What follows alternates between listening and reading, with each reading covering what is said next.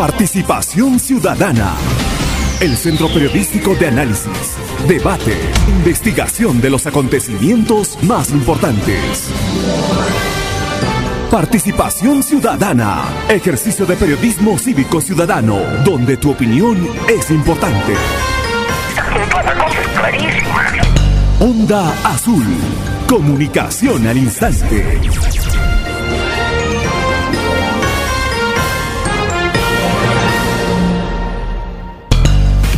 Las 7 de la mañana con 36 minutos, 7 de la mañana y 36 minutos. Buenos días amigos, bienvenidos a Participación Ciudadana. Estamos en Radio Onda Azul en los 640 en la amplitud modulada, en los 95.7 en la frecuencia modulada en radioondazul.com, además en las redes sociales. Hoy estamos a viernes 11 de junio del año 2021. Nelia Maquera, buenos días. ¿Cómo estás, Giovanni? Buenos días, buenos días a todo nuestro público que está, como siempre, en sintonía de Radio Onda Azul. No tendríamos que este, bajar la guardia en todo este tema. Arequipa y Puno están en el mismo nivel de eh, fallecidos en este mismo nivel de desesperación. Hoy en horas de la mañana se daba cuenta respecto a cómo es que la cantidad de casos se han venido incrementando abismalmente y en tanto pues existe bastante preocupación. Hay la mirada ahora del Ejecutivo y ojalá que pueda tener un largo alcance hasta la región Puno. Sí, este es un, este es un tema que este, es, es preocupante y habría que recordar día a día cómo estamos, cómo está cómo está la realidad sanitaria en el país. Muy bien, y a partir de este momento les damos la bienvenida a todos nuestros amigos quienes están en sintonía de eh, Voces sobre la Mesa a través de ALER, esta coalición de medios de comunicación radial que se dispersa a lo largo de Latinoamérica. Entonces vamos a compartir en este instante un análisis que se está pasando en nuestro país, ¿no es cierto? Nélida, sí, buenas. Y, y más aún, como está Giovanni, más aún en el contexto en el que el Perú se encuentra tras este proceso de elecciones, sumado a ello, desde mucho tiempo atrás, la pandemia. Perfecto, y, y, y en ese contexto hemos invitado al doctor Tirso Vargas. Él es abogado aquí en Puno, Perú, al sur del Perú, a orillas del lago Titicaca sobre los 3.820 metros sobre el nivel del mar. Don Tirso Vargas, estamos en una sintonía, a ver, latinoamericana, para que usted pueda ayudarnos a contextualizar qué está pasando en la actualidad. Si el día de ayer la OMPE ya se ha pronunciado por lo menos al, al 100%, la Oficina Nacional de Procesos Electorales ya procesó al 100% de las actas y según los resultados el candidato presidencial de Perú Libre, Pedro Castillo, se mantiene delante de Keiko Fujimori de Fuerza Popular, aunque con una tenue ventaja, pero es ventaja finalmente. ¿Qué nos dice la norma legal? ¿Cómo analizamos este contexto? ¿Por qué todavía no tenemos presidente electo? Don Tirso, buenos días. Muy buenos días, Giovanni. Buenos días. Buenos, buenos días, amigos de Radio Onda Azul.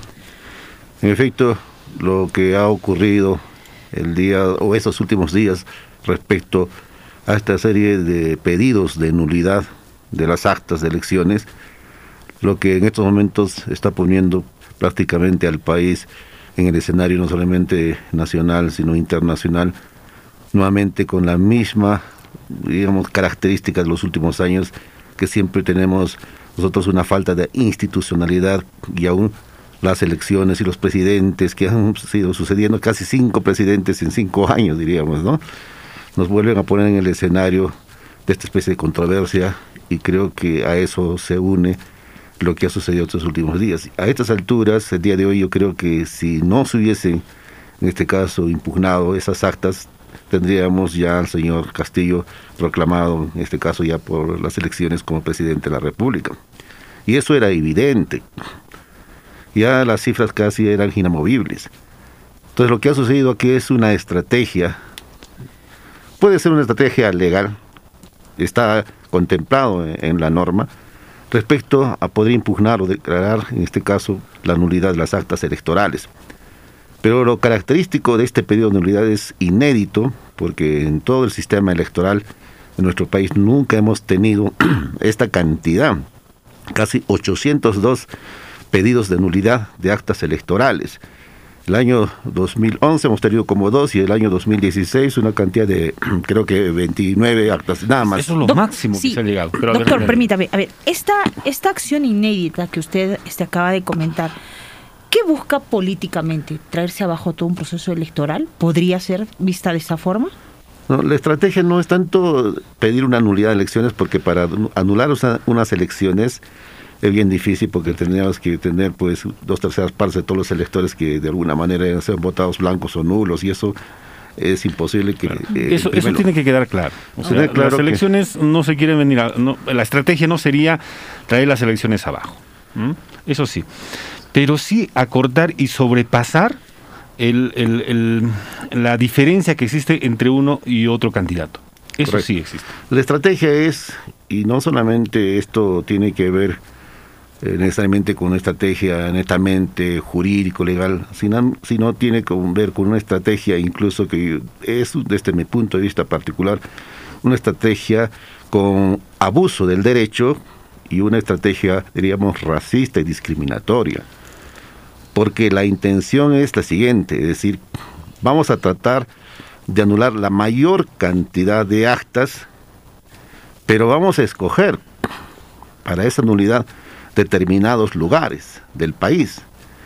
Y para eso primero vamos a hacerlo en el siguiente sentido, es la estrategia. En lugares donde tenga mayor cantidad de votación el señor Pedro Castillo. Y en los lugares más alejados donde podemos percibir que siempre existen estos problemas de parte de la identidad de quienes intervienen en las mesas y también de la manera como se suscriben las actas. Entonces esto, como digo, es una estrategia perversa, digo personalmente, con respecto a quienes han interpuesto estas nulidades, porque está encaminado a que sabiendas, a sabiendas de que existen siempre problemas en momento de suscribir estas actas en estos lugares leja- lejanos, entonces lo que trata es hacer una especie de bingo, ¿no? Es decir, vamos a ver de todas estas cuántas nos resultan y eso de esa manera podemos ganar prácticamente en mesa. Esa es la estrategia, es decir, tratar de quitarle la mayor cantidad de votos al señor Pedro Castillo y de tal manera quizás, dada el, est- el estrecho margen que existe entre ambos candidatos, podríamos sobrepasar por unos cuantos votos. Entonces hacernos de la presidencia en base a esta estrategia, entre comillas, legal. Eso es lo que ellos están persiguiendo. Una, una primera estrategia sí nos y tocó a Puno para este caso y, y directo fue para el distrito de Ácora y la zona de Totorani. Esta primera acción ha merecido una reacción de la misma población. A ver, en un contexto latinoamericano, yo pregunto, ¿en qué país, en qué zona pequeña no existe um, duplicidad de apellidos y nombres, nombres y apellidos?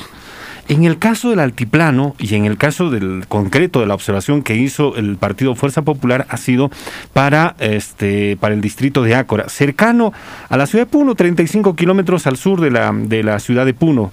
Entonces allí la mayoría de las personas apellida Catacora para esta zona, para este sector. Y dijeron, no, son familia que se han conformado y han sido puestos allí como miembros de mesa. El día de ayer se disculpó, se tuvo que disculpar porque su realidad no, no es pues la misma eh, que, que están en Lima, ¿no es cierto? Esa, esa realidad. Y ojo con esto, desde el interior del país una y otra vez, cada vez que sucede este tipo de circunstancias se les repite, Lima no es el Perú, el Perú no es Lima, el Perú es completo. Pero viene el otro tema que usted ha tocado. ¿Cuántas personas al año, por ejemplo, firman un documento? ¿Cuántas personas hacen uso de su firma en el año? ¿10 veces? ¿Unas 20 veces? ¿30 veces? En la zona rural. En la Habría zona que rural. ir a enfocar un poco más. Claro ¿no? que Donde la estrategia que ha indicado el Justo, doctor. entonces, y, y en el medio rural 15, 20 veces. Y cada vez que firman, siempre tienen esa dificultad para decir, ay, ¿cómo es mi firma? Pero saca tu DNI, vas a, vas a tratar de dibujar cómo has firmado en el RENIEC. Esta es una preocupación que se tiene. Eso es a lo largo. Eso es no vivir en distrito y en provincia. Es ver desde Lima cómo son las dificultades que pasa el día a día un poblador. Y ahí no se podría aprovechar de esa naturaleza. Y ese es el cuestionamiento que se hace. Y no solamente, por si acaso, por usted. El cuestionamiento ya está viniendo por organismos internacionales. O sea, es un cuestionamiento, o sea, una, una estrategia legal, aceptable, pero muy baja. No tiene un nivel adecuado como socialmente hablando como para ser aceptado como tal. Pero a ver, don Tirso. Bueno, como había dicho anteriormente, la estrategia puede ser legal, pero a todas luces se trata de un abuso del derecho y discriminatorio y racista, como digo, porque se está encaminando solamente a tener anular las elecciones en lugares donde se sabe que existen errores como los que has mencionado. Y no se pide la nulidad de las actas de Miami, Miraflores, San Isidro, donde se sabe que ella tiene votación. Por ejemplo, escuchaba el día de ayer que en Los Olivos han detectado una mesa donde también eran, en Lima, eran también parientes, y nadie dice nada, eso no es noticia. Pero si sucede en Puno, pues en Ácora, ya, ya es noticia, ¿no? Y para quienes vivimos en el interior del país, para nosotros no es novedad. Y además, ¿quién designa a los miembros de mesa? Es eh, la OMP, en este caso, es la institución quien los designa. Y hay apellidos que aquí en el sur y sobre todo en la parte de la Sierra Central, siempre va a ocurrir lo mismo. Por eso que incluso yo desde mi práctica profesional, cuando a veces llevo algunos tipos de suspensiones y vacancias en algunos distritos, dice nepotismo, porque casi hay una isla acá en, este, en nuestro departamento donde casi todos apellidan. Y pareciera que cuando eh, los trabajadores todos apellidan lo mismo, el alcalde, los regidores, todos apellidan. Y, y, nadie desconoce que eso sucede. Eso sucede. Y las firmas siempre van a cambiar, sobre todo cuando uno firma al inicio las actas o las cédulas de votación las firma, pero ya horas de la noche, estamos hablando 10 de la noche, mm. ya la firma, ya no es incluso firma, sino es rúbrica. Y va a ser diferente a la firma. Y eso no se está entendiendo desde ese punto de vista. A ver, surge una, una inquietud también por parte de la población y es, si estas observaciones se hacen a estas alturas, en segunda vuelta, ¿por qué no se observó la primera vuelta? Esa es la otra, ¿no? ¿No? O sea, ¿por qué no hubo este, este, tipo de cuestionamientos la primera vuelta para que de alguna forma a ver cuál era la estrategia que aplicaba para no cometer las, las mismas, el mismo contexto la OMP, los responsables de este proceso? Bueno, eso lo escuché el día de ayer del señor Rospilios y eso me llamó la atención cuando decía, ¿por qué en la primera vuelta tenía tanta cantidad de votos, no? y ahora en la segunda vuelta tiene mayor cantidad de votos. ¿no? Entonces uno se pregunta, entonces uno no tiene la capacidad de cambiar su manera de votar en la primera vuelta y en la segunda, tiene que ser siempre la misma solo con dos alternativas, pues, ¿no? O una tercera, cuarta, la nula viciado o la de blanco. Entonces nos damos cuenta, creo, con este breve, breve análisis y otros que se han hecho, que la estrategia encaminada por Fuerza Popular creo que tiene como destino prácticamente al fracaso, ¿no? El artículo 363 de la Ley Orgánica de Elecciones es el que establece justamente este tipo de nulidades de actas y lo hace por cuatro motivos, ¿no? Tres de ellos tienen que ver con hechos que sucedan en el mismo momento de las elecciones. Como por ejemplo lo que se mencionó en el hecho de que se habían encontrado a alguien con cédulas eh, presuntamente ilegales. Entonces esas cuatro otras de que están en el 363 tienen que ver con lo que acontece en el mismo momento de las elecciones. Irregularidades que tienen que ver con el mismo momento de las elecciones y por eso que la oportunidad de presentar una nulidad es el mismo día de las elecciones. Pero hay una causal en la 363, que es el inciso 20, que dice cuando hay intimidación, violencia, cohecho y fraude. Ellos entonces se han agarrado de esto y han sacado un hashtag fraude en mesa. Entonces están usando la estrategia del fraude. Y el fraude es una cosa mayor. No estamos hablando de una simple nulidad de actas. No estamos hablando de firmas equivocadas ni nada. ¿Y por qué digo que está destinado al fracaso? Porque ya tenemos en otros temas jurisprudencia del Jurado Nacional de Elecciones en el que el jurado dice que esos errores son en muchas ocasiones materiales. Y los errores materiales no pueden torcer la voluntad del elector porque el artículo 31 de la Constitución Política del Estado establece por encima de cualquier otro derecho el derecho a la voluntad de elegir y ser elegido. Eso es lo que se respeta en primacía. Es, es decir, que la Constitución resguarda el voto de la persona. Claro. La intención claro. del voto. Es lo que, lo que sucede a veces con las, con las cédulas, ¿verdad? A veces le hacen una, no hacen una cruz, no hacen otro símbolo, sino, ¿qué pasa si le pongo un redondo, no? O, le, o mancha. Entonces muchos estaban escuchando, pero dicen los que están ahora, se está televisando, dicen, pero ¿cuál es la intención? Entonces uno de los que están revisando dice, la intención me parece que está tratando de decir que ese es mi candidato. Entonces, ¿qué optamos? Por la intención, por la voluntad, lo que quiere. No nos vamos a seguir lo que dice la norma, ¿no? Eso es lo que va a suceder, porque incluso para poder acreditar que no existe una firma o es diferente a la otra, el Jurado Nacional de Elecciones ya también lo ha, lo ha señalado, que no es suficiente como medio probatorio la ficha del RENIAC, sino tiene que ser otro medio que sea suficiente para probar que ha existido una falsificación. Es decir, aquí tendría que haber mm. una falsificación sistemática, es decir, haberse puesto de acuerdo todas estas personas en todo el país para que sistemáticamente, concertadamente, hayan organizado todo esto para decir, junto con la organización del partido, del señor Castillo, se hayan organizado para hacer este fraude. Eso es fraude, lo demás son errores. Perfecto. Y esto era acotación de la siguiente pregunta. Ya, ya se ha adelantado usted. Por lo tanto, ¿cuál sería entonces el desarrollo de esta acción de Fuerza Popular? Lo más probable es que en la mayor cantidad de las actas, las 802 actas que en este caso se han solicitado su nulidad, todos, la, yo diría más de la mitad sean declaradas improcedentes por los jurados electorales y un una tercera parte de estas puedan llegar en vía de apelación al Jurado Nacional de Elecciones. Porque ya hace una semana, no, hace dos días, se ha resuelto una nulidad de un acta con improcedente, porque muchos de ellos tienen que ver con estos errores materiales, que se van en el momento el jurado electoral especial va a resolver, va a ser, declarar improcedente y procedente, y algunos de repente van a apelar. Ahora ahí sería hacer la estrategia de todos ellos, es así como hemos declarado o solicitado la nulidad, apele todos vamos a tener 802 apelaciones, yo creo que no, no. Claro. Sí, sí yo quería de repente un poquito más este respecto al caso que habíamos planteado sobre este las eh, el caso de las familias, ¿no? La familia Catacora. Ante esta impugnación nos dicen Además, luego del sorteo de miembros de mesa hay una publicación provincial y ahí se puede presentar el recurso de tachas contra los miembros de mesa. Y si se identificaba a parientes, como era en este caso en el sorteo, cualquier ciudadano podría interponer estas tachas. Bajo esta premisa y esta, y esta, esta reglamentación que propiamente pone la OMPE, el jurado electoral especial tendría que decir, ok, me parece correcto tu, este, tu impugnación, pero esto debiste hacerlo antes porque habían plazos. ¿Es factible de esa forma o a ver cómo tendría que analizar en ese punto el jurado electoral? No, sí, es cierto eso, por eso que cuando se hace una nulidad de un acta, tiene que ser en base no solamente a estos hechos, sino hechos mayores, como te repetía.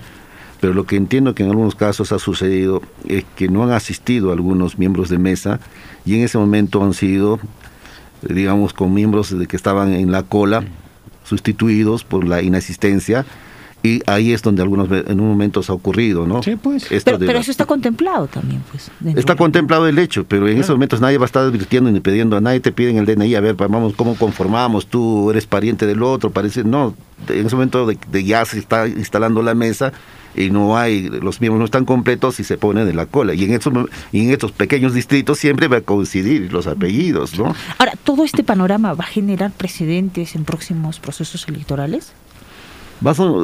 Sí, yo creo que la resolución de esto va a sentar precedente en el sentido como les venía indicando, esto es inédito, nunca ha sucedido en el país esta cantidad de, de, actas que se solicitan su nulidad. Y el, el Jurado Nacional de Elecciones yo creo que tiene el enorme deber de construir una jurisprudencia importante a partir de ahora para evitar que en futuros procesos electorales puedan recurrir nuevamente a este tipo de estrategia. Ahora es el momento en que el Jurado Nacional de Elecciones siente, siente precedentes y declare improcedentes o infundados los recursos de apelación, sobreponiendo ante todos estos errores materiales que no deben, que no son suficientemente probados con una ficha de RENEG, sino que diga el jurado, como lo ha hecho en otros casos, que ante todo esto se sobrepone la voluntad del elector y la voluntad del poblador. Y ese voto se respeta porque es un derecho constitucional que está por encima de todo reglamento y de toda norma en el Perú. Y a ver, este, y, este, ayer la información que se ha lanzado por parte de la OMPE ha hecho reaccionar algunos gobiernos y también el gobierno peruano ha reaccionado. Cosa curiosa. Esta es la nota que extraemos nosotros de la agencia andina el día de ayer. El Ministerio de Relaciones Exteriores del Perú informó ayer que entregó una nota de protesta al embajador de la República Argentina en el Perú, tras tener conocimiento de las últimas expresiones del mandatario argentino Alberto Fernández. Ante las expresiones del señor presidente de la República de Argentina, Alberto Fernández, efectuadas en la fecha, el gobierno del Perú se ha visto en la obligación de entregar una nota de protesta al embajador de la República Argentina, indicando que los resultados finales de las elecciones generales 2021 aún no han sido anunciados por las autoridades electorales en nuestro país, indica el comunicado. ¿Y qué tendría que decir entonces de las expresiones del presidente de Brasil? Claro, o de ah. Bolivia.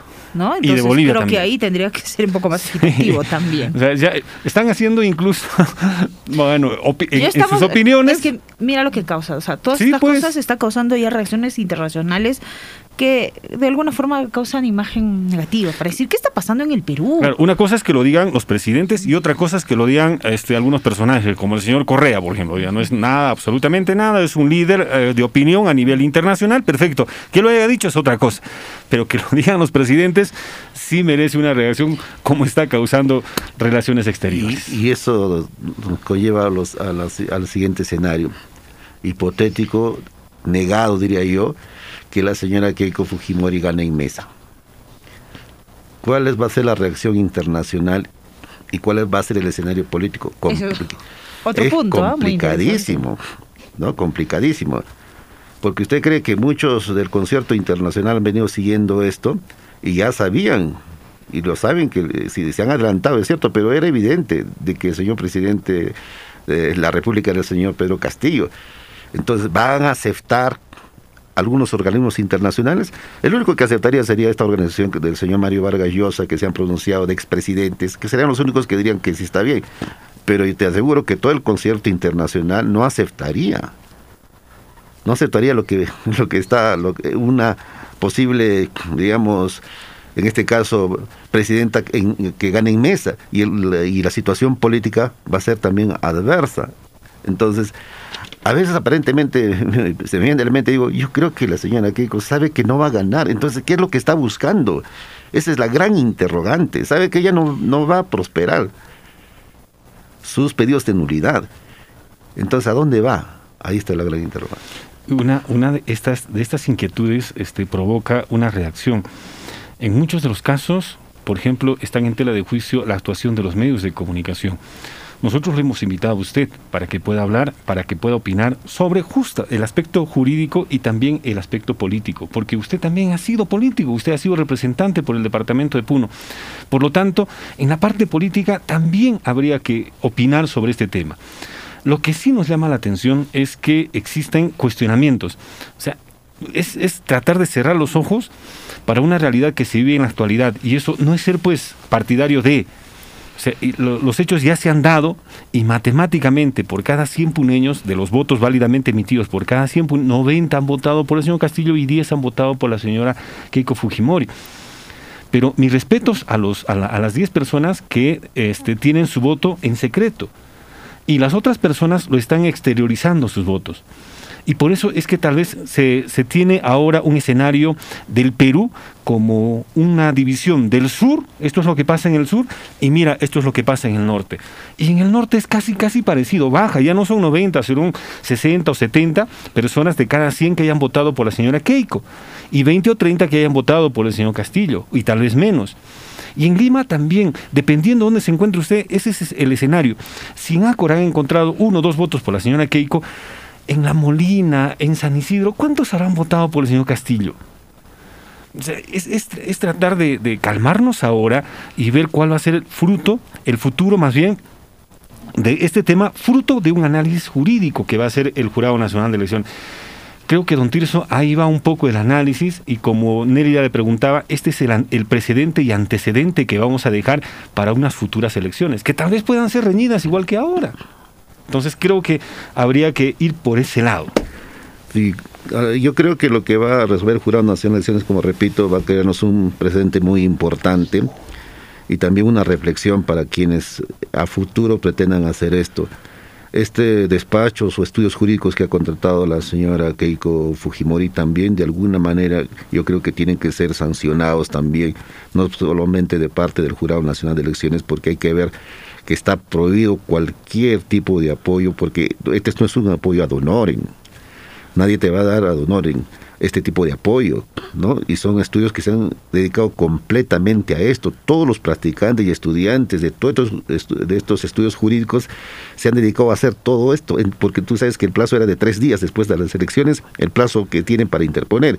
Y lo han hecho en tiempo récord y, han conseguido todas las actas que pudiesen, las han, las han declarado, su, presentado su nulidad y son casi, estamos llegando al millón de soles gastados en, en este, en este tipo de, de nulidades. Dice que hay que apelar, hay que pagar 600 soles por cada apelación. Imagínate a cuánto de inversión hay aquí detrás de estas eh, impugnaciones. Eso también tiene que ser analizado por el Jurado Nacional de Elecciones. Y también tendría que ser analizado por la parte legal.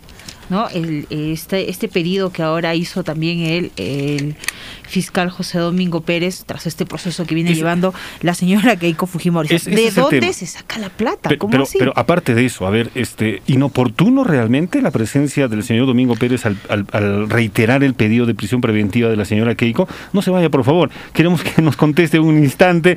Vamos a ir a la pausa publicitaria, actualización de titulares, retornamos en los 640 AM. Onda Azul. Participación ciudadana. El trabajo forestal, agrícola y sanitario no es cosa fácil. Limpiar tus campos con motoguadañas, enfrentarse a la dureza de los árboles con motosierras, proteger a tu familia y cuidar tus cultivos con fumigadoras no es sencillo. Necesitas equipos Steel, hechos para los trabajos más intensos, que se vea y que se sienta la calidad, que se sienta la fuerza. Steel, la fuerza que te ayuda a crecer. Periodismo libre, al servicio de la región. Onda Azul Noticias. Comunicación al instante.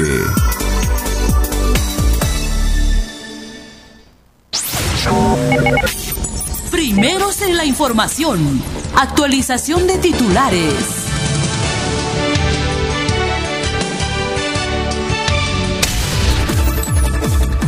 Accidente de tránsito en la ruta Santa Rosa de Melgar a Ñuñoa deja dos personas fallecidas. La OTPEA Zángaro aclaró que el sorteo de miembros de mesa se cumplió tras de manera pública y pasó por una revisión del jurado electoral especial. En Vila Vila, provincia de Lampa, destinan 60 vacunas contra la COVID-19 para la vacunación de adultos mayores de 60 años. Más de 70 productores ganaderos participaron del primer Festival de Lácteos en Juli.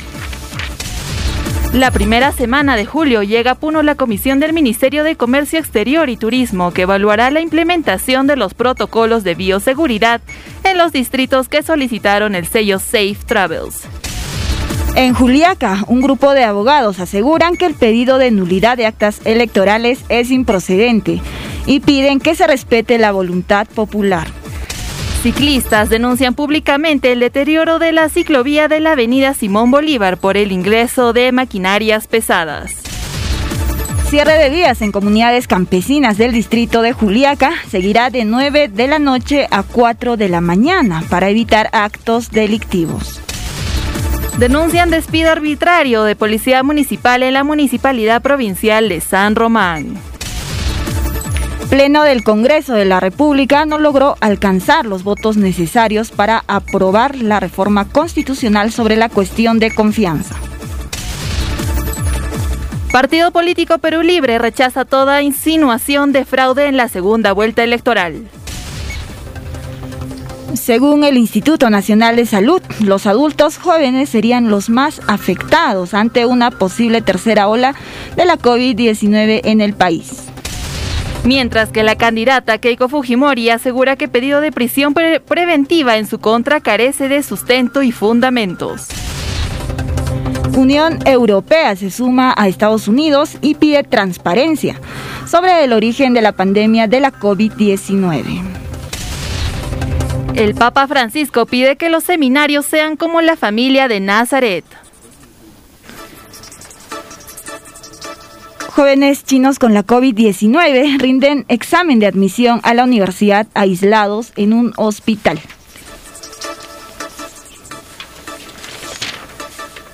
Con Santiago Dermeño y sin Paolo Guerrero, selección peruana anunció lista de 26 convocados para la Copa América 2021.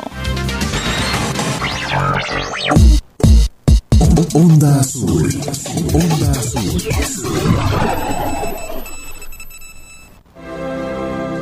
Tiene el andar cansado. Taytakunaq nimpi. Es un buen tipo, mi viejo. Anchatapuni sulpainikiku, nuqaykurayku, sapanka punchaw hina llank'asqaykimanta. Cuando amanece el día. Mana imapas pisiwarqankuchu. Sapakusqa hina wasiman mikhuyta chayachimunki. Sapapunchaw munaynikita quwankiku. Qampaq mana yanapaynikiwanqa mana imamampis chayaykumanchu karqan. Viejo mi querido viejo. Allin punchaw kachun qankunapaq lliw taytakuna. Ahora ya caminas. Kay napaykuytan chayachimusunki. Rimana wasi, onda azul, suqtachunka kimsayuq wata, osqay willakuykunawan. Tu sangre, mi viejo yo. Soy tu silencio y tu tiempo. Atención Puno, llega por primera vez la campaña del mejor colágeno del Perú y cloruro de magnesio de origen alemán, productos originales de la marca Creciendo Juntos y están certificados por el Ministerio de Salud. Se atenderá a los días 17, 18 y 19 de junio, únicos días, en el local de la Federación Regional de Folclórica de Puno. Por el Día del Padre regala el mejor colágeno para esos dolores de articulaciones, artrosis, artritis, reumatoides, caídas de cabello y el cloruro de magnesio desintoxica el hígado, purifica la sangre y limpia el colon. Onda Azul. En los 640 AM y 95.7 FM. Estamos presentando Participación Ciudadana. Participación Ciudadana. Ejercicio de periodismo cívico ciudadano, donde tu opinión es importante. Onda Azul. Comunicación al instante. 8 de la mañana y 8 minutos. 8 de la mañana y 8 minutos. Estamos en participación ciudadana, pero, también estamos en este espacio Voces sobre la Mesa. Ahora vamos a hablar del otro lado. ¿no? Hemos hablado de este lado ¿no? para, para un proceso de elecciones y ver todo el contexto que ha ido aconteciendo durante este momento. Pero ahora del otro lado está la actuación de un fiscal que está haciendo un proceso de investigación y es un reconocimiento que se hace desde el momento, miren, que, se ha dado las investigaciones sobre casos de corrupción, el caso Lavallato y etcétera, etcétera, a nivel latinoamericano, ha, ha comenzado a saltar la pus en varios países, en varios países cómo es que se han ido moviendo los hilos de la maneja en cuanto a concesiones se, se, llamaban en ese, en ese instante.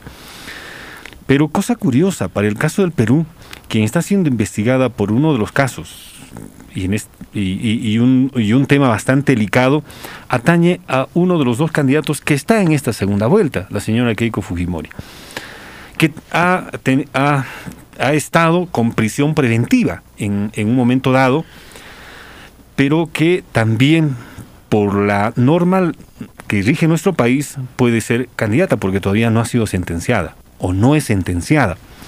O que, quién sabe, en el momento que salga la sentencia pueda ser absolutoria. Eso no se conoce, eso no se sabe. Pero justo cuando las papas quemaban en este momento para saber cuántos votos, en qué momento estaban, cuánto, qué porcentaje estaba, sale un pedido del fiscal de revocar la condición. De revocar esa condición y otra vez pidiendo para que la señora Keiko Fujimori regrese a prisión preventiva. Entonces, le preguntamos una vez más a don Tirso que está con nosotros, ¿cómo, cómo se puede evaluar este momento, esta coyuntura, la parte judicial? ¿Y si es que esto es legal o no? Bueno, desde el punto de vista legal yo creo que el Ministerio Público como titular de la acción, yo creo que está en todo su derecho de poder advertir la violación de algunas disposiciones que se ha dado o restricciones que se han dado respecto a la prisión preventiva. Lo que a mí me llama la atención es que no es un, me parece un momento oportuno para poder eh, interponer esta solicitud de prisión preventiva, dado que estamos en un momento muy especial para el país. Yo creo que el Ministerio Público también tiene que tener en cuenta que las condiciones en nuestro país no necesariamente son las que uno quisiera. Estamos altamente, digamos, encendidos por este tema de las elecciones y echar más leña al fuego respecto a este tema yo creo que de alguna manera desnaturaliza el proceso electoral porque esto podría verse como una intervención también del Ministerio Público al proceso electoral y eso no lo ha visto el señor Domingo Pérez. Yo creo que quizás haya tenido la voluntad de advertir porque si uno advierte en el hecho de las restricciones que tenía la señora Keiko Fujimori, no tener ningún contacto con los testigos y el señor Torres, que estaba al costado de la señora Keiko Fujimori cuando apareció, es aparentemente un testigo. Digo aparentemente porque todavía no se ha advertido o no se hace señalar si efectivamente es un testigo en la dimensión que podría ocasionar que se pida la revocación de, esta, de estas medidas. Entonces yo creo que hay que hacer un llamado al Ministerio Público en ese sentido, a que seamos muy cautos de lo contrario, vamos a tratar de desvirtuar el proceso electoral de tal manera que se estaría como que el presidente también lo ha hecho, el presidente Sagasti creo que está siendo cuestionado el día de hoy por violar el principio de neutralidad al poder intervenir en un proceso, lo mismo podría pasar con el Ministerio Público, por eso yo entiendo que hay que ser muy cauto y esperar su momento para estos para este tipo de pedidos. Para este caso en específico, la actuación de la justicia no podría ser pues ser parte del, de la, digamos del, del sentimiento electoral que pueda haber en este instante si sale un pedido de esta naturaleza, por un lado dirán, pues, bravo, ¿no? Y por el otro lado cuestionan cómo puede ser que se es que la justicia no podría estar a, expensas de, la población. O sea, la justicia es total y absolutamente... Por eso es un poder del Estado. Por eso es que, es que la, justicia tendría que estar al margen de todo esto. Pero vamos, inoportuno.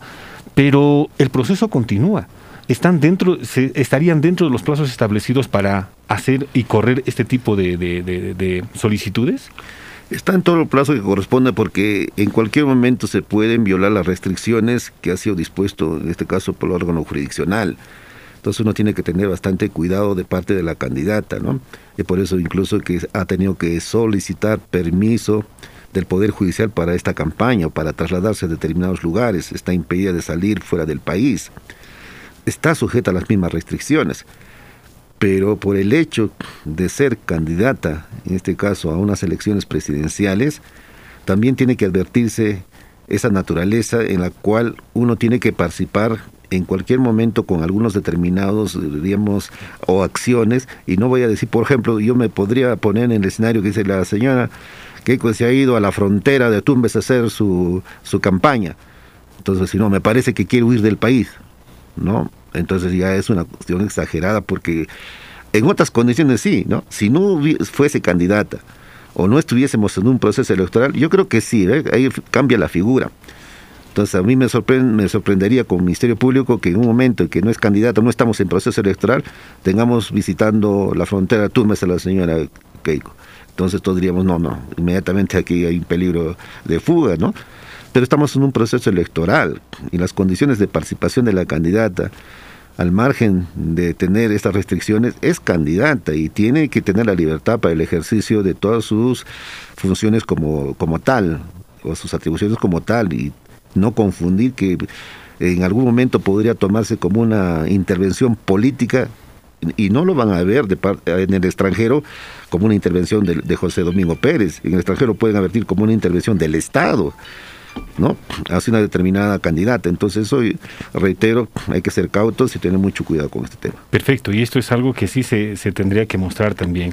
Y em, el día de ayer advertir también algo que sí estuvo, no va a pasar desapercibido. Hace días atrás el señor Salaverry salía como vocero del partido Perú Libre. Y el día de ayer, el que uno de los técnicos, quien, quien ha sustentado la parte técnica médica, por ejemplo, para el tema de salud, ha dicho un momento, no, no, no, nada, ¿quién ha acordado eso? No, no, no. O sea, lo que tendría que mostrarse ahora en, en, en, Perú Libre, y eso lo dijimos antes de las elecciones, que es un partido total y absolutamente desorganizado.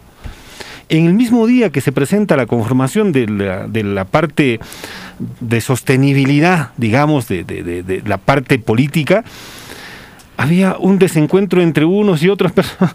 Entonces, vamos, ¿qué cosas nos quieren mostrar? ¿Así, ¿Así se va a gobernar el Perú? Creo que no. Y eso no es que porque ellos van a ser los ganadores o los otros van a ser los perdedores, no, señor.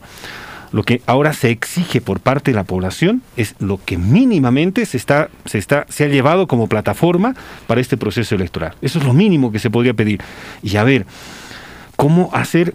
Ahora va a tener un reto pero terrible, ya sea la señora Fujimori o ya sea el señor Castillo, es de cómo unir esta división de polaridad que se ha tenido en el país de 50 y 50%. ¿Cómo, ¿Cuál va a ser el reto? ¿De qué forma nos van a plantear ahora tratar de cerrar esa brecha de 50 y 50% matemáticamente hablando? Sí, yo creo que es una tarea muy complicada, ya sea de quien resulte presidente o presidenta, de poder pintar el mapa del Perú de otra forma y no como se ha venido actualmente dando, es decir, que como si fuese, en este caso, existiesen dos naciones ¿no? divididas. Incluso algunos dicen, no, ya la parte que es el señor Castillo tendría que tener otra denominación o que no, tengamos nuestro propio gobernante. Eso que se dice en ese tono, de alguna manera, en tonos más serios, diría que es la enorme responsabilidad que tiene no solamente quien resulte ser presidente, y yo decía en otras entrevistas, a mí me da más temor y pánico el Congreso de la República. Ahí quería llegar. La señora Patricia Juárez, al momento de recibir la credencial este, como congresista, le hacían las primeras entrevistas como congresista. Y ella decía, nosotros saludamos a los 8 millones de peruanos, o sea, solamente al sector de la población que, que votó por la señora Keiko Fujimori. Y eso, o sea, ¿qué mensaje nos deja? De que obviamente va a ser una fuerte obstrucción dentro del Congreso para el Ejecutivo. Pues entendiendo que fuera entendiendo que fuera elegido el señor Pedro. Castillo. Claro, si sale el señor Pedro Castillo va a tener pues una espada de Damocles, como dicen, sobre la cabeza, porque ya hemos visto que es fácil que el Congreso, Puede base a esta interpretación de la Constitución, lo pueda prácticamente vacar, ¿no? Se ha tratado el día de ayer de reformular esto de la vacancia, pero no ha procedido. Entonces vamos a seguir con el, este, el fantasma de la vacancia que va a perseguir al señor Castillo si es que fuese, porque el Congreso aparentemente va a tener una mayoría opositora. Entonces, la responsabilidad es, compartida. Diría, diría que el Congreso de la República tiene que estar a la altura. Y ya creo que estamos cansados los peruanos de seguir teniendo el, mismo escenario político. Hemos tenido mire, la cantidad de, casi cinco presidentes en, cinco años. Eso me parece que no es la imagen que tenemos que darle al, país, al interior del país y al extranjero. Entonces esa responsabilidad tiene que ver de quien resulte de ser presidente del Perú con el Congreso de la República a dar muestras de que esto va a cambiar, de que va por encima de los intereses particulares va a estar el interés del país. Y eso también tiene que verlo bien el señor Castillo porque el problema que va a tener el señor Castillo es su organización política y lo más probable es que él gobierne sin partido. Porque ya sabemos que el señor Vladimir Cerrón es dueño del partido y tiene sus congresistas. Esos no son congresistas señor Castillo, no son congresistas del señor Cerrón en, parte.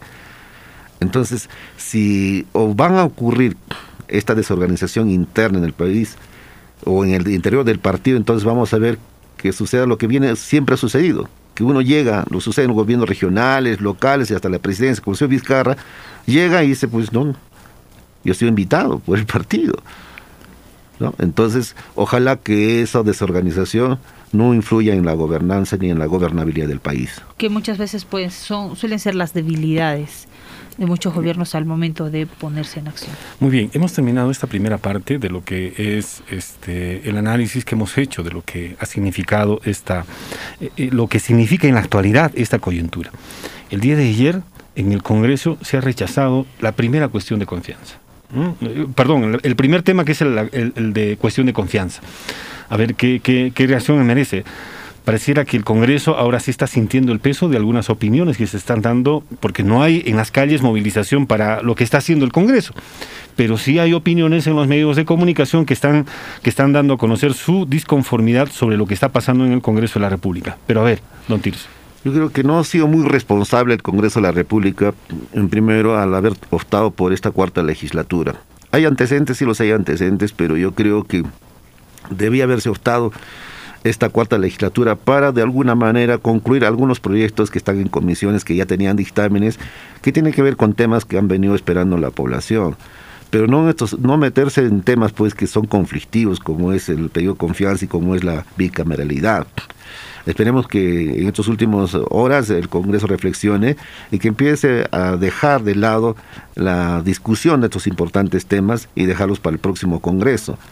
Entonces yo creo que no le hace bien al país porque si ustedes se dan cuenta y revisan las normas del diario El Peruano, tenemos cantidad de leyes que tienen que ver con creación de distritos, con creación de provincias, declárese de interés nacional la creación, construcción, es decir, estamos en un carnaval de, de leyes y eso es irresponsable para un Congreso que está de salida.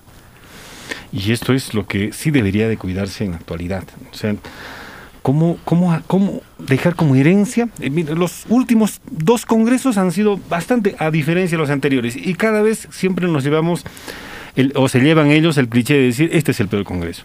Y viene el siguiente, este es el peor congreso. Viene el siguiente, este es el peor de lo peor de lo peor, y etcétera, etcétera. Y cada vez estamos ya, este es el peor congreso, y seguimos participando de procesos electorales para elegir aparentemente a las mejores personas. ¿Cómo hacer entonces para cambiar la majestad del Congreso? Bueno, tenemos que hacer una reforma de fondo, una reforma no solamente coyuntural, sino una reforma política. ¿Y cuál es el problema de fondo de la composición del Congreso? Es, son los partidos políticos. Si hay algún responsable de la calidad de congresistas que tenemos y de su actuar, ese responsable directo son los partidos políticos porque los partidos políticos se han convertido en organizaciones electorales y muchos de ellos en base simplemente a prebendas o le ponen una tarifa a los puestos para el Congreso de la República. Y de ahí de lo que predomina no es la calidad de la persona, la capacidad de la persona ni la moral de las personas, sino lo que prima es el, el apoyo, entre comillas, económico al partido. Entonces no hay militancia. A eso hay que ponerle freno. Es urgente que se tomen en cuenta las reformas que ha puesto incluso en un código electoral el Jurado Nacional de Elecciones hace más de cinco años. Por ejemplo, la militancia obligatoria. Para yo ser candidato al Congreso de la República tengo que tener mínimamente dos años de militancia en el partido y aquí evitar los, los invitados y, y quitarle al presidente del partido la facultad que ahora le da la elección de tener un quinto de, de, de asignación directa. Entonces, ahí se promueve pues el, partido, ahí vamos a tener verdaderos partidos, ¿no? Y no improvisamos como los que tenemos ahora. Porque todos ellos se preparan para ganar las elecciones, pero no para gobernar. No se preparan para eso. Bueno, surgen algunos este, mensajes a través del Twitter, Twitter, por ejemplo, la señora María Antonieta Alba Luperti, quien fue este, ministra de Economía en el gobierno del señor Martín Vizcarra, y dice, los organismos electorales y los miles de servidores públicos que trabajan en ellas realizaron una buena labor para asegurar las elecciones transparentes e internacionales para los organismos internacionales. Su labor merece nuestro respaldo. Y también aporta el señor César Acuña. A pocos días del bicentenario, el país no puede seguir dividido. Invocamos a todos los peruanos y peruanas aceptar los resultados electorales. Entonces, como que ya también en todo este, en todo este contexto empiezan a salir los líderes de partido y ahí se tendría que identificar cuál es su, condición para cuál lado se van a dirigir, a pesar de que ya ellos han mostrado su, su alianza hacia la señora Keiko Fujimori, en este caso de algunos de ellos como el del señor César Acuña. Bueno, las alianzas van a estar a la orden del día, una vez que se sepa las... las...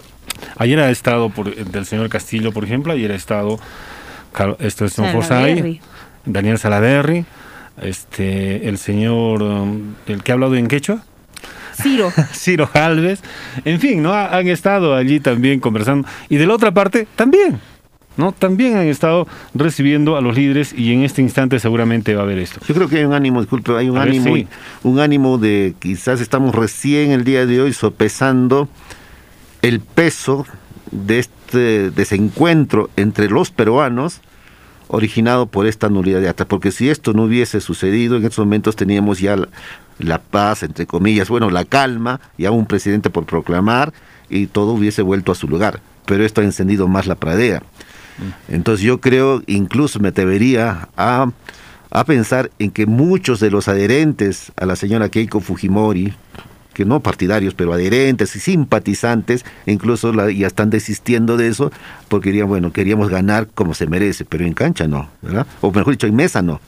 No es la manera de ganar. Entonces, y tampoco he escuchado de personas que han sido en algún momento, incluso periodistas, te- hay una periodista, mm, Verónica Linares creo, ¿no? Que le han tildado por una opinión que dio de ya de comunista o de, de parcializarse. Es que ya está cambiando la posición de algunos periodistas. dicen, Bueno, ya, tanto, tanto, no, no, ¿verdad? Yo creo que ya es suficiente. Pero ya es suficiente. Yo creo que hemos tenido un proceso donde se han dicho las cosas como deben ser, gusten o no. Ya pasó y los mismos, creo, adherentes o simpatizantes de Fujimori dirán, bueno, que vuelvan las cosas a su lugar como corresponde y se respete los resultados y la voluntad del pueblo. Sí, porque en algunos de los casos se llegaba al extremo, como usted ha comenzado esta entrevista, indicando que el, el racismo creo que está de más aquí. O sea, debería verse la- el, otro, el otro análisis real y concreto de cómo está el país electoralmente hablando. Don Tirso, muchas gracias, gentil con Onda muy buenos días a ustedes. 8 de la mañana con 26 minutos, son las 8 de la mañana y 26 minutos. Bueno, y llegamos a la parte final de Voces sobre la Mesa. Sí, nuestro nivel. agradecimiento, nuestro agradecimiento y la sintonía que se tiene a través de este trabajo que se tiene con ALER. ¿no? Perfecto, muy bien. Muchísimas Nuestros gracias colegas. a todos ustedes y será hasta una próxima. Nosotros nos quedamos aquí en participación ciudadana a través de Onda Azul.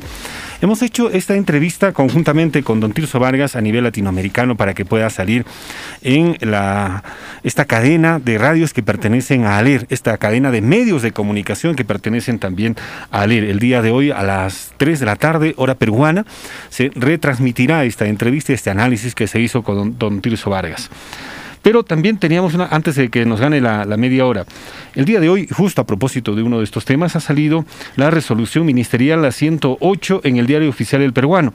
Aprueban la directiva denominada Directiva para normar la atención de los servicios de defensa pública y acceso a la justicia con enfoque intercultural a favor de los pueblos indígenas u originarios.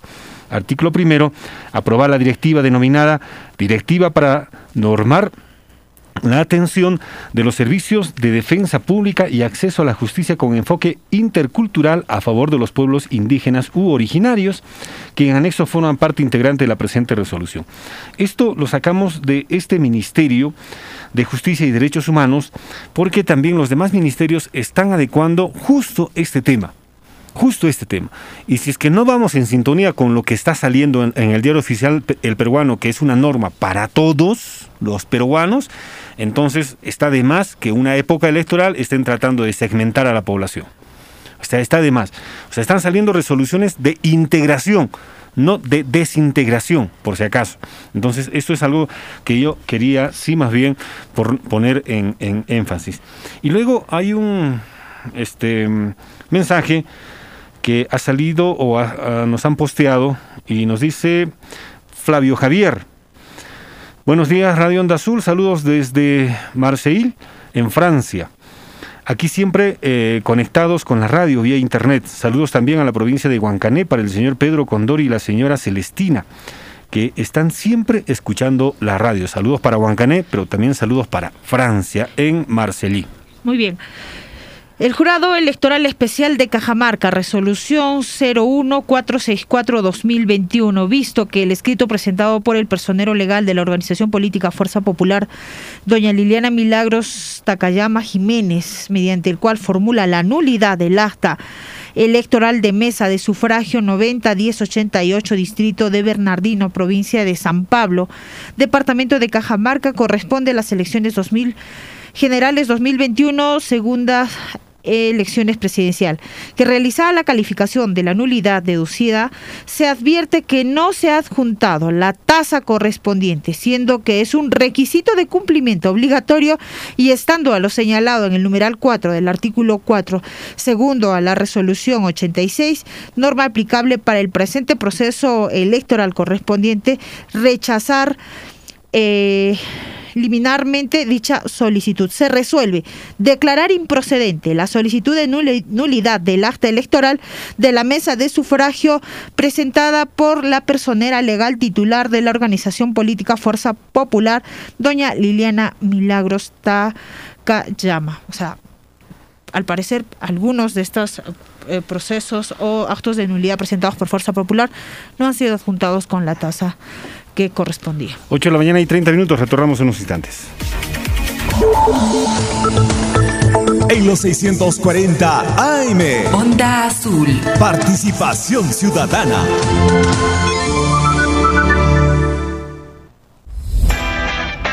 ¿Quieres ofrecer tus servicios o productos de tu negocio y así incrementar tus ingresos? Ven y anuncia en Onda Azul en nuestras plataformas 640 AM, 95.7 FM y radioondaazul.com. Radio Onda Azul. Comunicación al instante. Contáctenos 051 35 15 62 950 04 17 18. Ubícanos. Girón Conde de Lemus 212. Porque anunciar es vender más. Conseguir un pelo largo siempre ha sido una larga historia, hasta ahora. Nuevo Pantene Multivitaminas. Su fórmula con aminoácidos, óleo de argán y provitaminas nutre profundamente para un pelo largo y fuerte hasta las puntas. Ahora también encuentra tu shampoo Pantene en Super Sachetón a solo un sol 30. Precio sugerido un sol 30. NSOC 43028-19P. NSOC 42657-19P. Onda Azul. En los 640 AM y 95.7 FM. Estamos presentando Participación Ciudadana. Participación Ciudadana. Ejercicio de periodismo cívico ciudadano, donde tu opinión es importante. Onda Azul, comunicación al instante.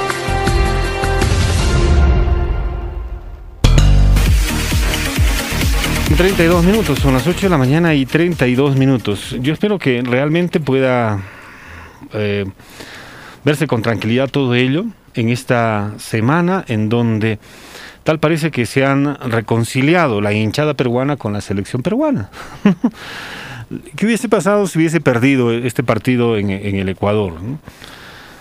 le afectaría a una parte, ahí, sí se equivocó totalmente el presidente de la Federación Peruana de Fútbol el, no tratar de defender. Esto ya ha pasado en otros sitios y me llama la atención la misma actuación de la FIFA cuando no, no, debería existir una injerencia política en la parte deportiva, pero miren lo que ha sucedido hasta en la actualidad, ¿no? Y con el Perú.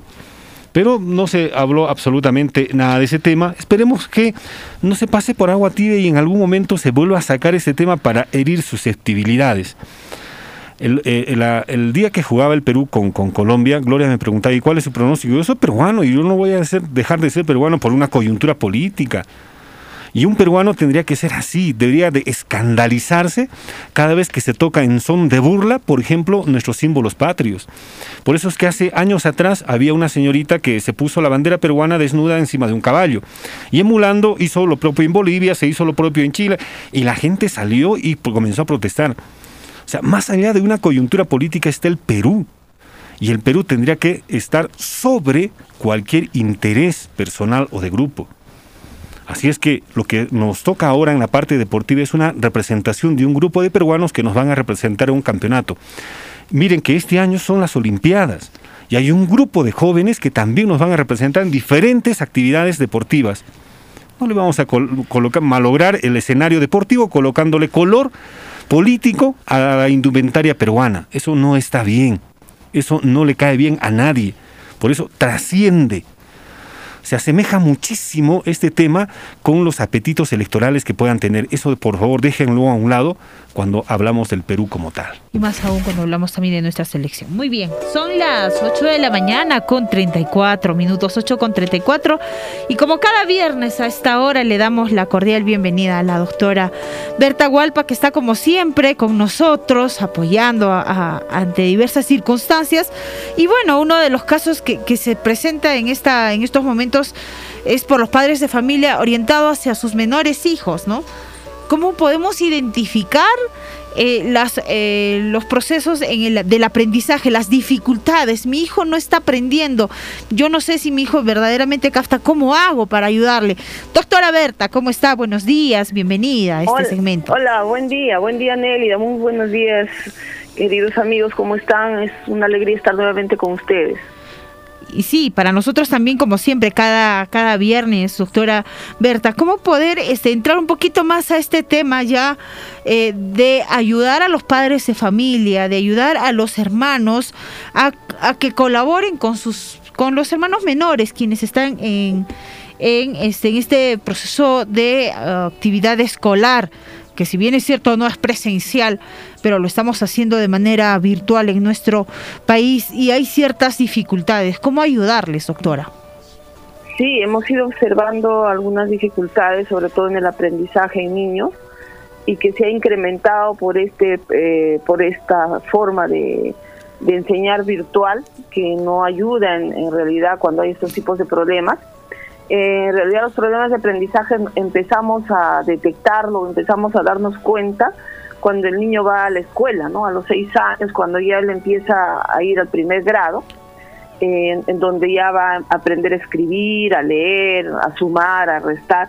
Eh, nos vamos dando cuenta que hay alguna dificultad, ¿no? Eh, cuando es incluso de manera presencial, es evidente esas dificultades, ¿no? Y en esta, en esta forma que estamos ahora enseñando y aprendiendo, este, se detecta, no, tan, no, no es tan sencillo detectarlo, incluso para los padres de familia, em, cuando los niños están aprendiendo a leer o escribir o a comprender, es un poquito difícil, pero este, se está observando una serie de problemas en cuanto al aprendizaje de niños que están pasando de 5 años a primer grado. Lamentablemente, pues desde el año pasado con que estamos con esta enseñanza virtual, no ha ayudado mucho a fortalecer o a reforzar académicamente de manera óptima los aprendizajes de los niños, ¿no? Y aparte también hay que tomar en cuenta que los problemas de aprendizaje se dan por una variedad de factores, ¿no?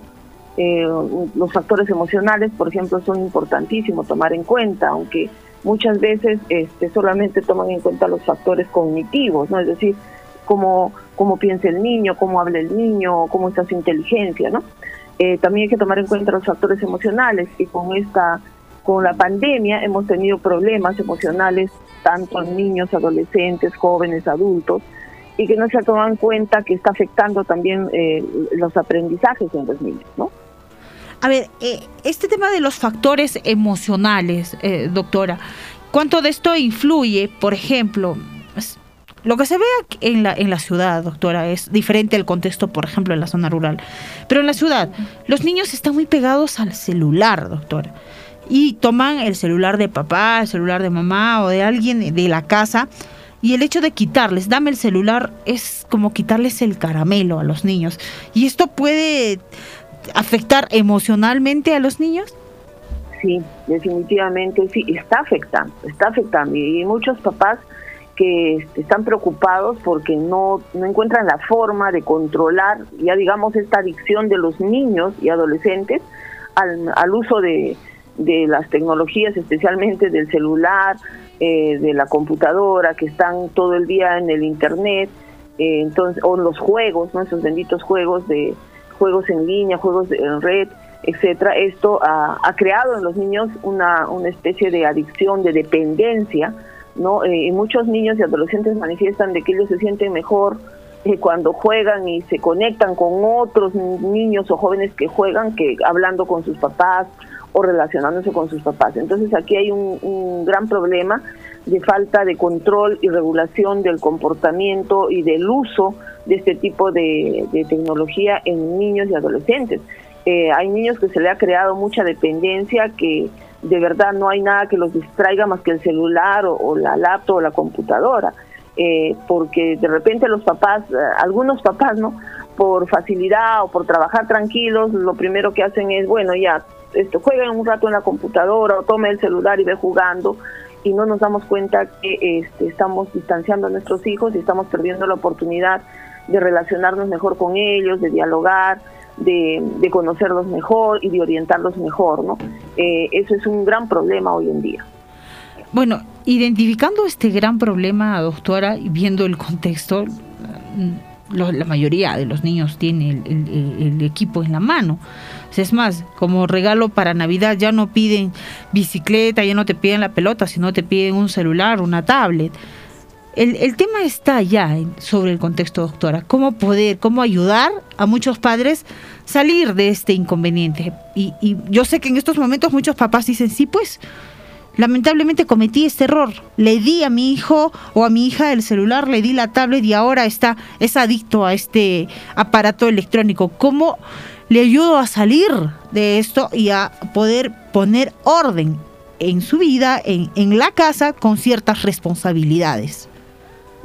Sí, eso es, eso es importante. Y este, últimamente estamos viendo en consultorio este, estos problemas de adicción de, niños que les ha creado aparte ansiedad, altos niveles de ansiedad, no niños que no se están controlando y agresividad, impulsividad, entonces es preocupante.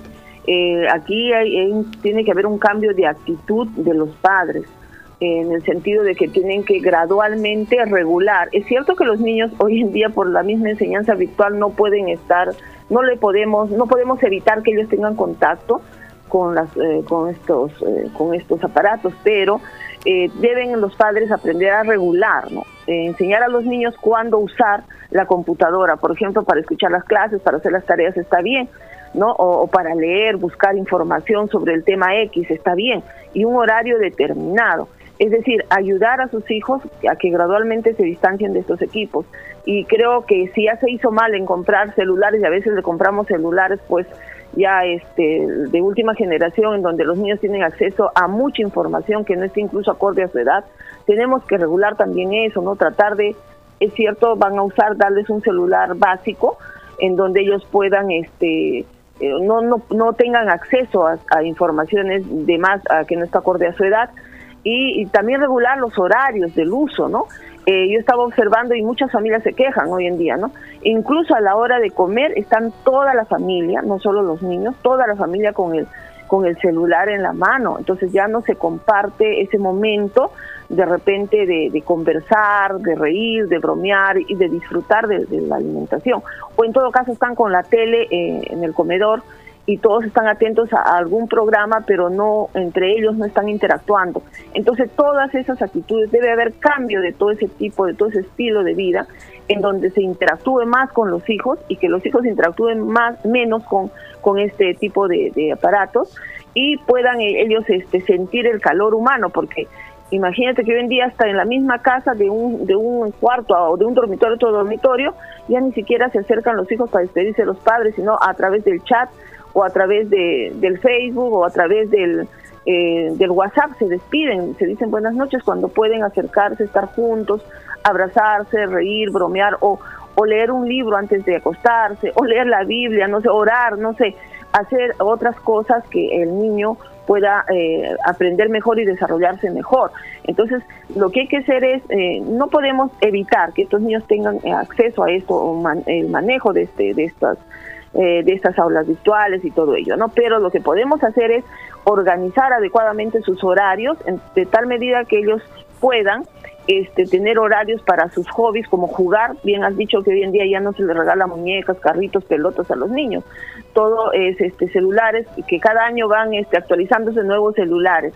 Entonces lo que hay que evitar es eso. Lo que hay que regalarles hoy en día a nuestros hijos son libros y juguetes de acuerdo a su edad, pero también a los adolescentes este, involucrarlos en otro, en otro tipo de actividades relacionadas a su desarrollo personal, o también relacionadas a actividades del hogar que asuman responsabilidades de acuerdo a sus horarios. Entonces, de manera gradual podemos alejar a nuestros niños y a nuestros adolescentes de estas adicciones, pero tiene que haber un cambio también de parte de la familia, porque si yo voy a prohibir a mi hijo que use el celular en el horario de la comida o un horario en donde estamos todos juntos, pero sin embargo yo lo estoy teniendo en mi mano, entonces no hay consistencia, no hay coherencia entre lo que eh, estoy diciendo y estoy haciendo. Entonces es importante también el cambio de actitud de los padres en ese sentido y más aún cuando este, se presentan, por ejemplo, algunos casos y dicen los papás, sí, yo, le, yo he intentado quitarle el celular, pero lo que he recibido es grito, he recibido rechazo de parte de, de, mi hijo, es más, no quiere hablarme, no quiere comer, no quiere hacer las cosas. Y así como, estas, como este ejemplo, hay muchísimos otros casos en familia, desde los pequeños hasta los adolescentes. A ver, ¿cómo entrar a lidiar desde esos puntos, doctora? Eh, es cierto que se está dando ese tipo, alguna vez creo, Nelly, hablamos también ahí en el programa sobre, sobre el síndrome del emperador, ¿no? En donde hoy en día el niño, el niño y el adolescente se ha convertido en un emperador en el hogar, ¿no? Él es el que domina a los padres, domina este el hogar con sus actitudes este, agresivas o actitudes este, violentas contra sus padres, contra su madre o contra su, su padre, ¿no? Y esto es el reflejo también de las actitudes de los padres, ¿no? Hay casos en donde el niño eh, refleja esa, esa falta de, de amor, de atención, de, de, comprensión de parte de los padres, ¿no? Eso no quiero decir que los papás tengamos que convertirnos en padres permisivos, sino tenemos que buscar un equilibrio y eh, la pareja este, tratar de coordinar y poner disciplina. Es importante poner reglas claras, normas claras en el hogar. Se puede cambiar. Las personas somos eh, inteligentes y somos capaces de cambiar nuestros comportamientos, nuestras actitudes y los niños con mayor razón, los adolescentes también. Pero esos cambios tienen que partir desde la familia, desde la misma pareja, que los hijos vean que hay consistencia en cuanto a las reglas que ah, se ponen en la casa que hay coherencia entre los comportamientos de mis papás y entre lo que me están corrigiendo. Entonces así me corrijo y no permitir que el niño hoy en día sea el que domine las situaciones en el hogar y domine a los padres y hasta maltrate a los padres, ¿no? Muchos papás se sienten culpables porque lamentablemente en la situación que vivimos eh, ambas ambos las parejas trabajan, trabajan todo el día y entonces los chicos están solos y para que no se sientan solos, efectivamente muchos padres le compran todos los todo lo, lo, que requiere el hijo y pues el hijo empieza a ver a los padres como una máquina, como una máquina proveedora, no como un ser humano. Entonces es importante que ellos entiendan que nosotros somos seres humanos y que también sentimos, pensamos y lloramos y de que nos esforzamos por darles lo mejor. Pero ojo, a veces por darle lo mejor confundimos y le damos este lo que no deberíamos darle a nuestros hijos. Lo más importante darle a nuestros hijos es el tiempo, lo que también hemos hablado muchas veces en nuestros programas es el tiempo, no es la cantidad. Me dirán, productora, tengo que dejar de trabajar para yo estar con mis hijos. No, no tienes que dejar de trabajar, simplemente dosificar tus tiempos e incluso acorde a la edad de los niños, darle el tiempo necesario, el tiempo que requiere tus hijos para que tus hijos no desarrollen diversos tipos de adicciones, no, no solo estos, estas adicciones que estamos hablando, hay diversos tipos de adicciones y se alejen, incluso están creciendo hoy en día niños este, fríos, niños anafectivos, niños este, individualistas, niños egoístas. Así estamos ahora últimamente porque ya no hay esa interacción humana con, con nuestros hijos de jugar, de comer juntos, de reír, de bromear. Ya no encontramos eso. Cada quien tiene sus propios equipos en su cuarto y, y juegan y se relacionan con los equipos y no con las personas. Doctora, en algunos casos, en vez de poder consolidar a la, familia, confraternizar un poco más, al parecer, con la presencia de estos aparatos electrónicos, ha distanciado aún más. Eh, tendríamos que dar este, este efecto de repente de rebote para decir, no, hagamos las cosas al contrario. Que todavía el hecho de estar en casa, de no asistir al colegio, de hacer un trabajo remoto en casa, podamos de repente consolidar este, y tener mayor, mayor diálogo, mayor comunicación padre-hijo, hijos a padres también. Sí, eh, sí es cierto que en vez de fortalecer más los lazos familiares en algunos hogares, en algunos hogares sí, la, la verdad ha tenido efectos positivos esta pandemia, pero en algunos lamentablemente no. eh, no han podido regular sus comportamientos al vivir juntos, los papás se desesperan cuando, hay, eh, cuando no pueden ayudar en las tareas a sus hijos, eh, a veces los maltratan también psicológicamente o físicamente, se desesperan, entonces lo que tienen que ellos es manejar sus emociones, controlarse, no tienen que saberlo todo, no son maestros, pero sí pueden controlarse y ayudar y orientar a su niño o a su, a su hijo adolescente a que haga mejor sus tareas, ¿no?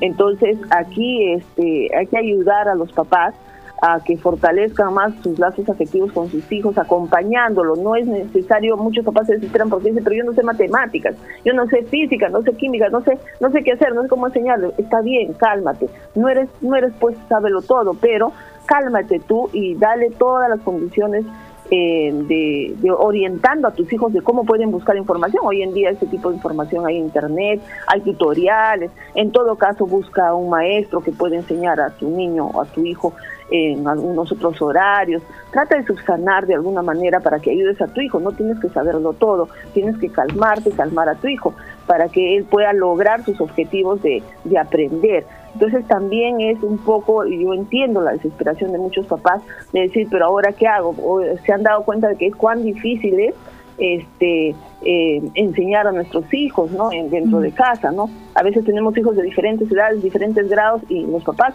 entran en también igual en crisis no y en altos niveles de ansiedad de estrés no saben qué hacer y a veces hay maltrato y, y por esa razón prefieren lo más fácil no ya bueno hazlo tú buscan en la computadora o le facilitan más bien los equipos para que ellos hagan pero no los orientan bueno, ese es un tema que no queda ahí, sino tenemos que seguir hablando, doctora, y estoy seguro que la población también va a entrar en reflexión en algunos casos como los que se ha puesto en ejemplo el día de hoy. Muchísimas gracias, doctora, por acompañarnos como siempre cada viernes. Gracias a ti, Nelida. Un abrazo, cuídense mucho. Son las 8 de la mañana con 51 minutos, 8 de la mañana y 51 minutos. Y el día de hoy también, Nelida, es, es interesante la forma en cómo se ha planteado en medio de esta pandemia un examen de admisión. Y es noticia a nivel nacional, ¿no? Que eh, sui generis, que una universidad tome una decisión de hacer el mismo día en forma descentralizada un tomar un examen de admisión. Y en simultáneo en varias provincias. Eso es. Vamos a irnos a la, a la sede principal de la Universidad Nacional del Altiplano. Está nuestro colega Franklin Alejo. Buenos días vamos a recuperar el contacto. Está emocionado también. vamos a pensar que es así. Bueno, 8 de la mañana con 52 minutos. Y en este caso eh, se ha tomado todas las precauciones del caso eh, y para la imagen de la, de la universidad peruana, no, no, no solamente de la nacional, sino la imagen de la universidad peruana, esperemos que se pueda dar de la, de la mejor manera posible. Y si existen observaciones y si existen denuncias, también estaremos al tanto para darlos a conocer. Muy bien, ya estamos ahora sí con Franklin Alejo. Adelante, Franklin.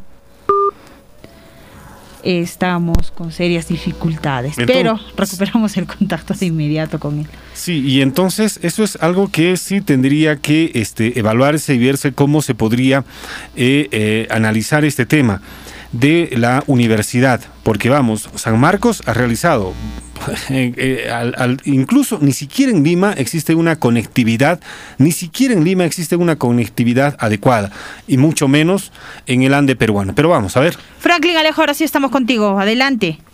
Sí, bien, muchas gracias Nélida. Solamente para informarte que ya en horas de la mañana hemos dado algunos detalles respecto a este examen de admisión y se ha dado cuenta que van a ser dos las puertas que se van a aperturar para el ingreso de estudiantes, postulantes.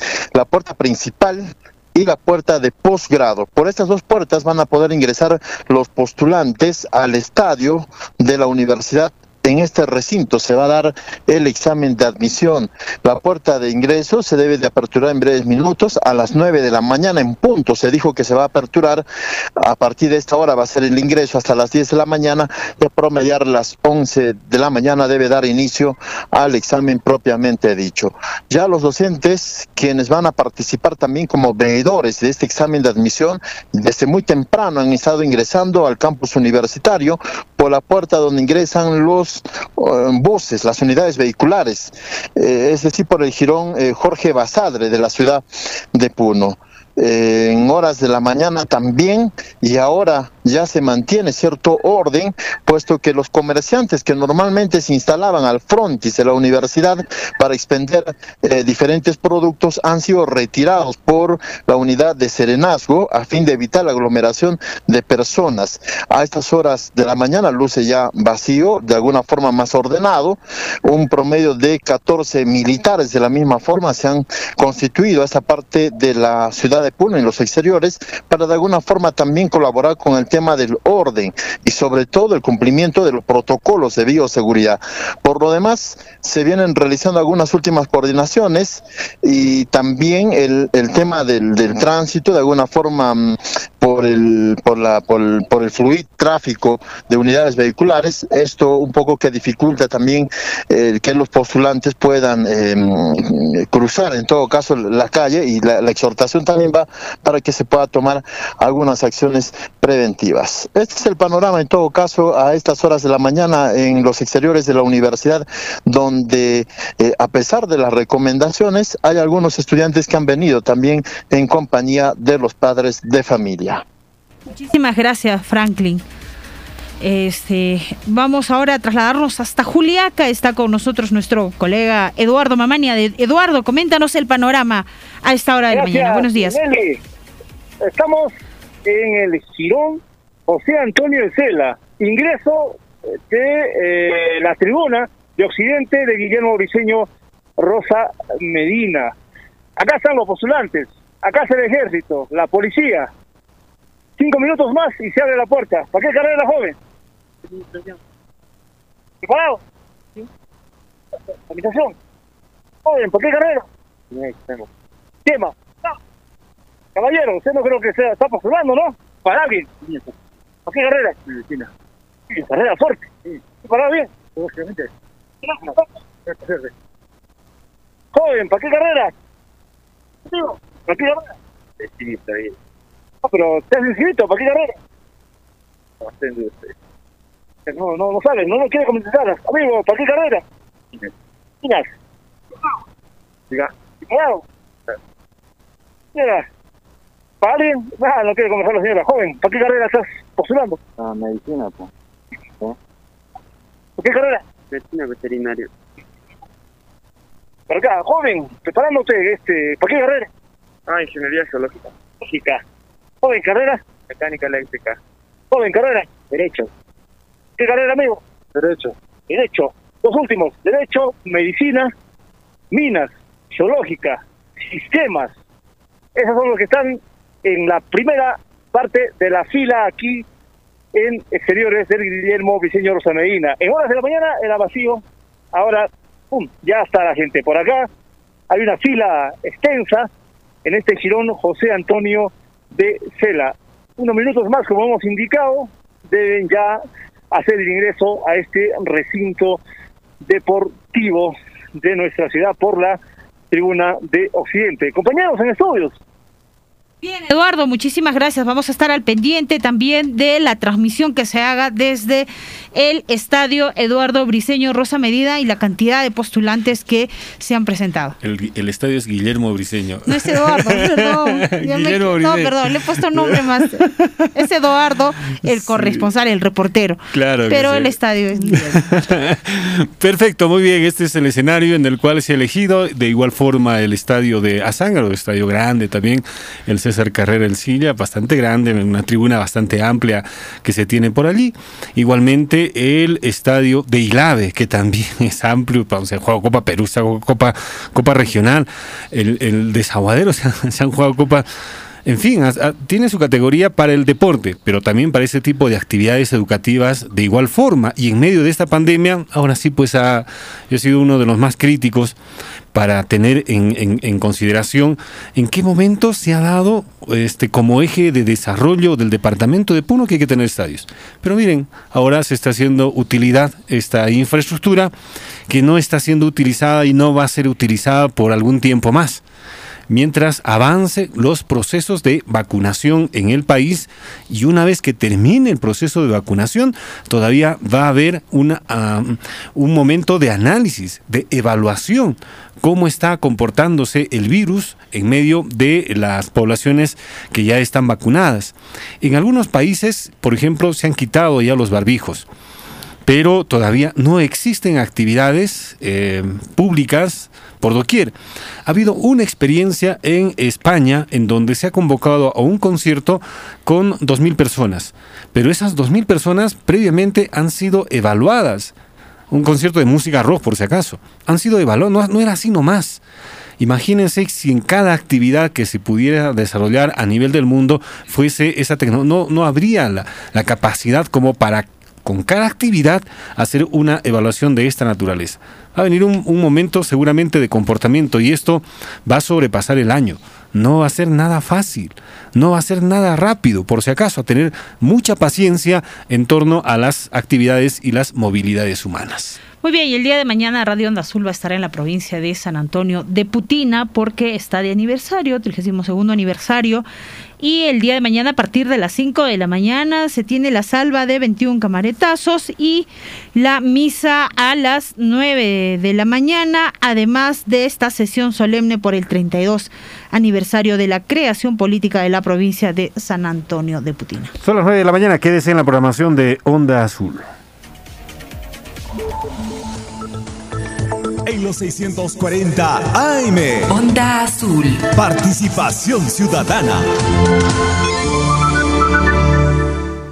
Prepago chévere. Ahora por tu recarga de 5 soles tienes más beneficios. Obtén TikTok y YouTube ilimitado por 3 horas. Solo hasta el 15 de junio. ¡Prepago chévere!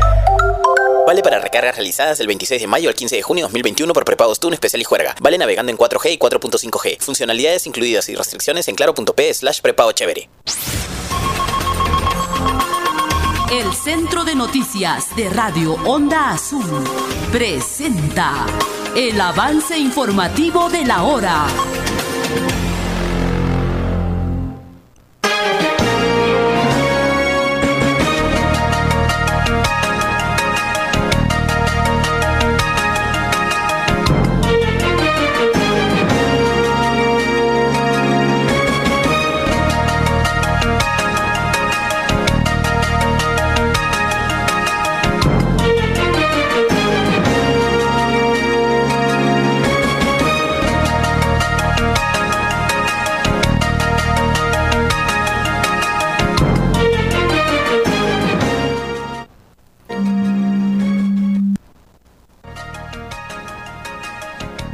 Exactamente a las 9 de la mañana con 0 minutos. Bienvenidos al avance informativo de la hora.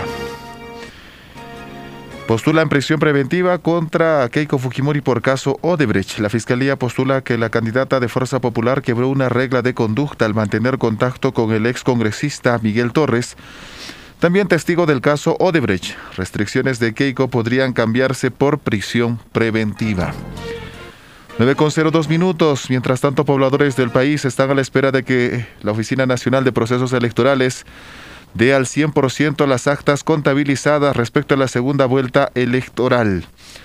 9.2. En Lima, simpatizantes de Keiko Fujimori protestan en los exteriores de la casa del presidente del Jurado Nacional de Elecciones, Jorge Salas, a quien le exigen se admita la solicitud de anular las mesas de sufragio a pedido de Fuerza Popular.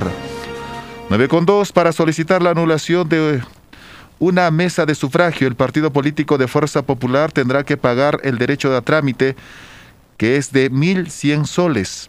Por 802 actas tendrá que desembolsar 882.200 soles. 9 con 3 minutos.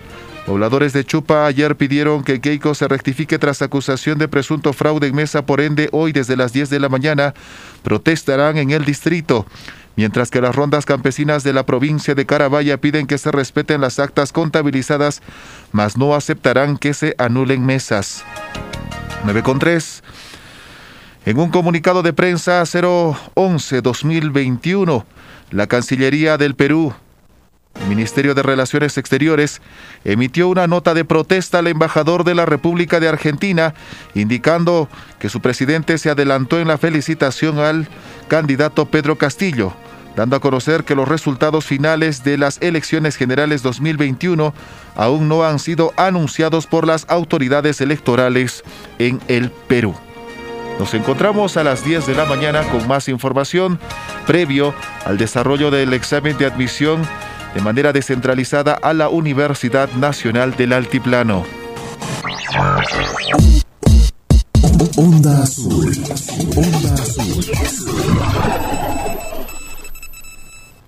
Ante las bajas temperaturas debemos estar preparados. Por eso es importante seguir estos consejos. Mantén una alimentación balanceada aprovechando los productos de tu región. Aunque uses mascarilla, cubre tu nariz y boca con el antebrazo al toser o estornudar. Evita salir de casa. Si vives en la sierra, abriga a tu niña o niño y protege tu casa del frío. Si vives en la selva, evita exponer a tu niña o niño a cambios bruscos de temperatura. Si presentas síntomas severos como dificultad respiratoria y fiebre alta, acude de inmediato al establecimiento de salud más cercano. Que el frío no nos gane. Bicentenario del Perú. Gobierno del Perú. Mm, miren, esta página dice que se venden motosierras originales y con envío. ¿Será confiable? ¿Cómo vas a comprar así tus herramientas de trabajo? No te dejes sorprender. Asegúrate yendo a distribuidores oficiales Steel. Calidad, garantía, confianza y más. Te esperamos en nuestros distribuidores autorizados a nivel nacional. Steel, la fuerza para crecer. Tiene el andar cansado. Es un buen tipo, mi viejo. Anchatapuni sulpaynikiku. Nuqaykurayku sapanka